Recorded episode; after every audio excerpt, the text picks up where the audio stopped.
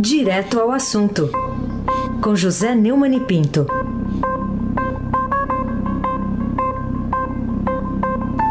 Neumani, bom dia. Bom dia, Raíssen Abac, Almirante Nelson e o seu pedalinho. Bárbara Guerra, Moacir Biasi, Clã Bonfim, Emanuel, Alice Isadora. Bom dia, melhor ouvinte, ouvinte da Rádio Eldorado, 107,3 FM. Abac, o craque. Muito bem, vamos começar com o Domingão do Supremão. O STF veta a reeleição de Maia e de Alcolumbre, destaca aqui a chamada do, do Estadão, né, edição impressa, também no portal. O, o Neumann, até quando você acha que vai prevalecer a sensatez como essa em decisões do Supremo Tribunal Federal? Não faço muita fé, não. É, veja bem, a, a ministra Rosa Weber, que votou contra esse absurdo de negar a literalidade da Constituição num assunto de tal gravidade, a reeleição dos presidentes do Senado e da Câmara, foi decisiva no voto é, que decidiu algo muito mais importante, né? a possibilidade de prender em segunda instância, um condenado em segunda instância para evitar aquela apelação que deixa o, o condenado fora da cadeia. Né? O, o Luiz Fux, o presidente, e o Luiz Roberto Barroso, tinham como certo que votariam é, a favor da reeleição absurda, é, é, proibida pela Constituição e secundariamente pelos é, regimentos internos do Senado e da Câmara, e aí na última hora votaram contra, porque é, sentiram que a repercussão estava horrível. Então tem uma coisa muito boa, a repercussão influindo é, numa decisão do Supremo. E duas coisas péssimas. Né? A primeira, o voto do, do ministro Cássio Nunes Marques, que deixa claro é, que ele é, votou a favor do havia o Columbre contra o Rodrigo Maia para atender o interesse de quem o nomeou, é, negando a, é, o comentário que sempre se faz, que quando o ministro chega no Supremo, ele fica isento, porque ele não pode ser demitido.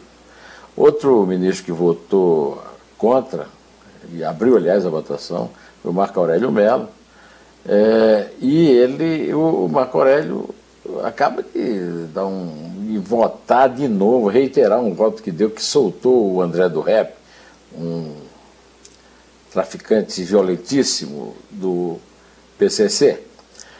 É, além do mais, o Marco Aurélio vai ser substituído no meio do ano que vem por mais um ministro é, indicado pelo Jair Bolsonaro, certamente para fazer o que o Cássio Nunes Marques fez. Então, é, continuamos é, no mato, acuados pela cachorrada em cima da árvore com o, o tronco podre. De qualquer maneira, vamos comemorar que pelo menos não foi desta vez que o Ricardo Lewandowski rasgou a Constituição como rasgou no impeachment da Dilma. E houve também ali uma politicagem contra o Gilmar Mendes. Acho uma iniciativa até razoável essa daí, viu? Abac, o craque. Bom, vamos falar de outro destaque hoje do Estadão. O Senado elabora projeto que reformula o Bolsa Família. É, a gente tem visto aí que o governo está demorando para agir nessa área, né? assim como na questão das contas públicas. O, o, que atitudes como essa sinalizam sobre o futuro do populismo de direita e até do de esquerda no, no Brasil de hoje? É, o Bolsa Família foi uma medida do populismo de esquerda que ganhou a aprovação de todos. Eu, inclusive, aprovo o Bolsa Família, conhecendo a realidade social e econômica do Brasil. É, o Bolsonaro ele não está numa campanha para aumentar o Bolsa Família, para é, dar mais força ao Bolsa Família, não. Ele está numa campanha para inventar uma outra coisa qualquer que tem o seu nome, que tem a sua marca, e aí fica ali aquela luta permanente entre o desejo de se reeleger com o voto popular. É, puxado por esse tipo de decisão e atender às necessidades de evitar que as contas públicas sejam vão para a cucuia. Né?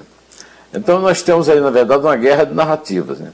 A tentativa de direita impor sua narrativa sobre esquerda ou vice-versa só confirma que o objetivo do populismo de direita e de esquerda é o mesmo: solapar a democracia para se dar bem na gestão das contas públicas, seja de que forma for, seja para levar à falência ou não, mas sempre beneficiando os seus.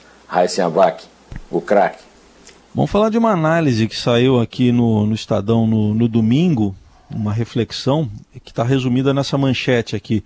Presidente perde se apostar no radicalismo, diz a CM Neto. A CM Neto é o prefeito de, de Salvador. Bom, eu queria que você falasse aí, é, é o oposto do que havia previsto o candidato em 2018, que foi derrotado, Fernando Haddad. Quem tem razão?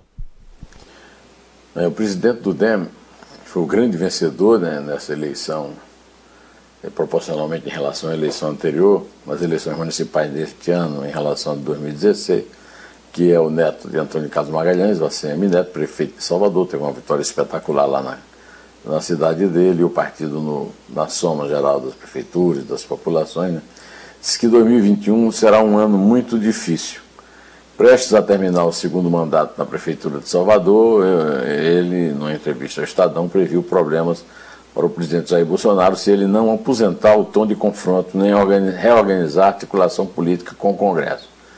Segundo o ACM Neto, Bolsonaro vai perder se apostar no radicalismo. E todos nós sabemos que o Bolsonaro continua apostando no radicalismo. É, tem vencido algumas batalhas, perdeu a batalha das eleições, mas ele não estava em jogo.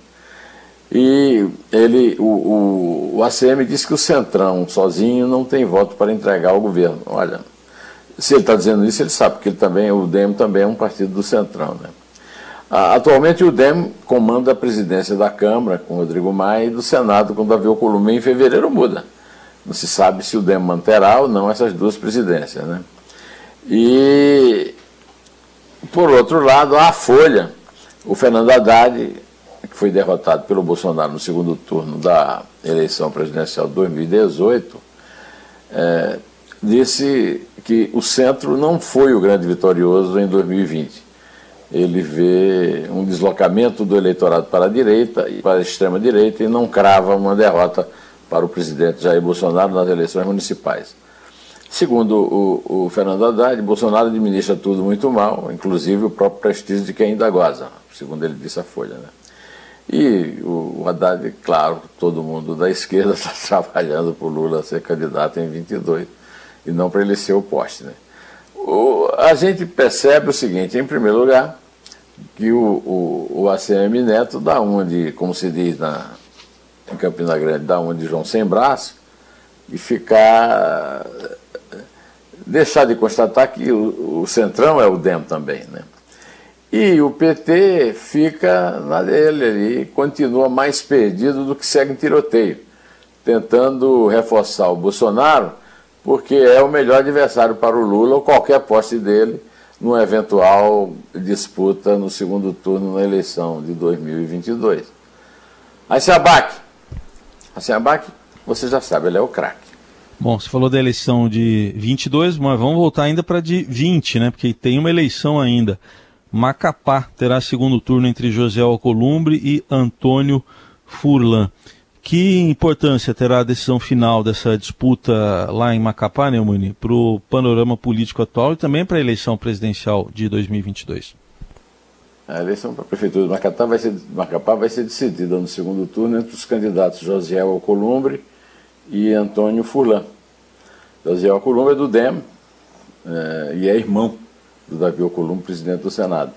E Antônio Furlan é do Cidadania, que é o novo nome do Partido Comunista Brasileiro. Né? O pleito foi adiado depois que o estado do Amapá enfrentou uma grave crise no abastecimento de energia por cerca de três semanas.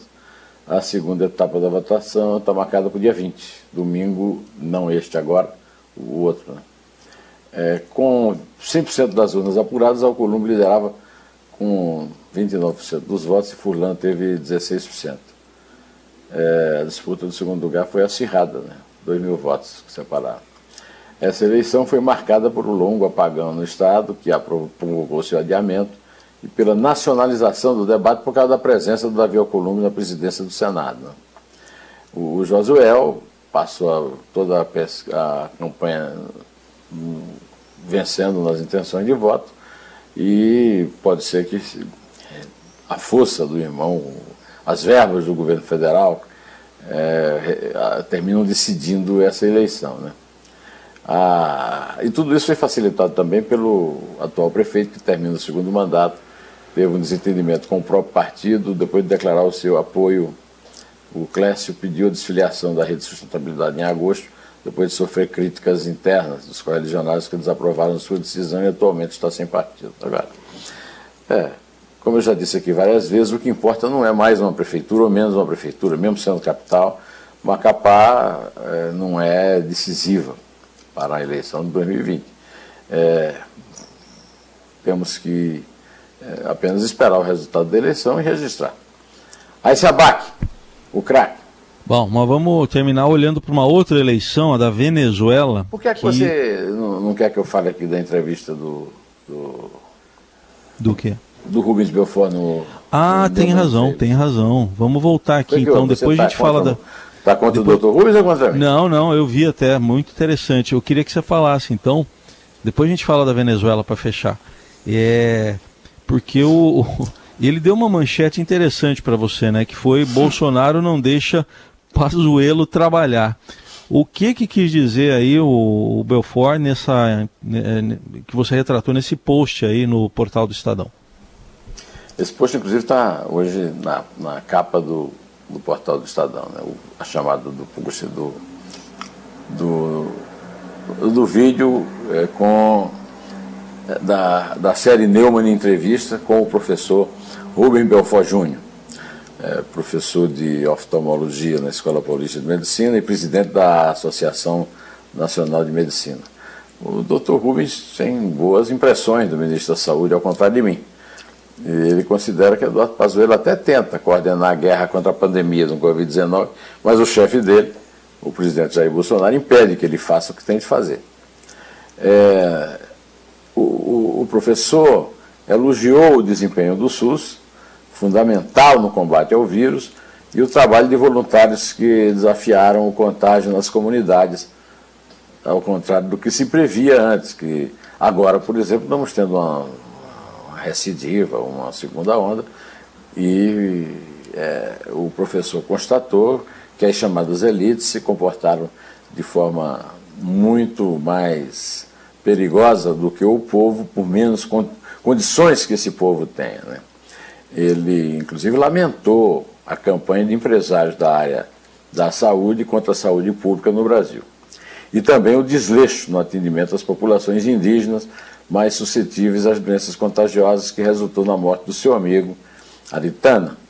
Aritana é filho do cacique, que era grande amigo do pai do Dr. Rubens, que também era oftalmologista, e que faz um, um belo trabalho no, lá na Amazônia com as populações indígenas, e que me propiciou uma resposta muito emotiva, muito emocional, muito bonita a respeito da, da questão do, dos indígenas e da morte do Aritana que também era herói do meu amigo Edilson Martins, que foi é, pioneiro na reportagem de ecologia no Pasquim e trabalhou comigo no Jornal do Brasil. Aí se abaque, quer falar da Venezuela? Eu falo. Vamos lá, vamos falar agora sim da, da abstenção que marcou a eleição legislativa na Venezuela. O que, que você tem a dizer sobre essa notícia, sobre, sobre eh, essa abstenção de, de pessoas que resolveram, acho que quase 70% não foram às urnas? 69% não foram às urnas. É, e a, Venezuela continua é, sofrendo uma forte rejeição internacional, inclusive por essa vitória absurda né, de uma eleição legislativa boicotada por quase toda a oposição e marcada por essa, essa abstenção. Em Caracas, segundo a notícia que o Estadão está publicando hoje, as filas para colocar gasolina eram maiores que as de eleitores no centro de votação, e isso abriu caminho para que o chavismo retome o controle do parlamento. Né? a, a presidente do Conselho Nacional Eleitoral, Indira Alfonso, indicou que a aliança do grande polo patriótico que apoia Nicolás Maduro obteve 67,7% dos 5 milhões e 200 mil votos, quase o mesmo número da abstenção, né? apurado no primeiro boletim. Ah, eu conheço bem a Venezuela, eu gosto muito da Venezuela. Eu é, trabalhei, fiz uma entrevista com o Carlos Andrés Pérez, era o presidente à época, histórica, que foi uma entrevista em que ele é, apoiou o acordo nuclear Brasil-Alemanha contra todas as expectativas dos americanos. Tenho muita saudade daquela Caracas que eu conheci. E quem, como eu, acompanhou o interregno da democracia naquele país, né, entre a ditadura de Pérez Jiménez e a ditadura de Hugo Chávez, sucedido pelo Nicolás Maduro, só tem a lamentar pelo destino do seu povo e pela impossibilidade de que isso seja resolvido realmente de forma democrática. É, é de fazer chorar e de começar a semana lamentando em vez de festejar. É. Aí, sem abarque, pode contar. Venezuela, pequena Veneza, né? Pequena é, Veneza. Isso aí. Vamos lá. É três. É dois. É um. Em pé.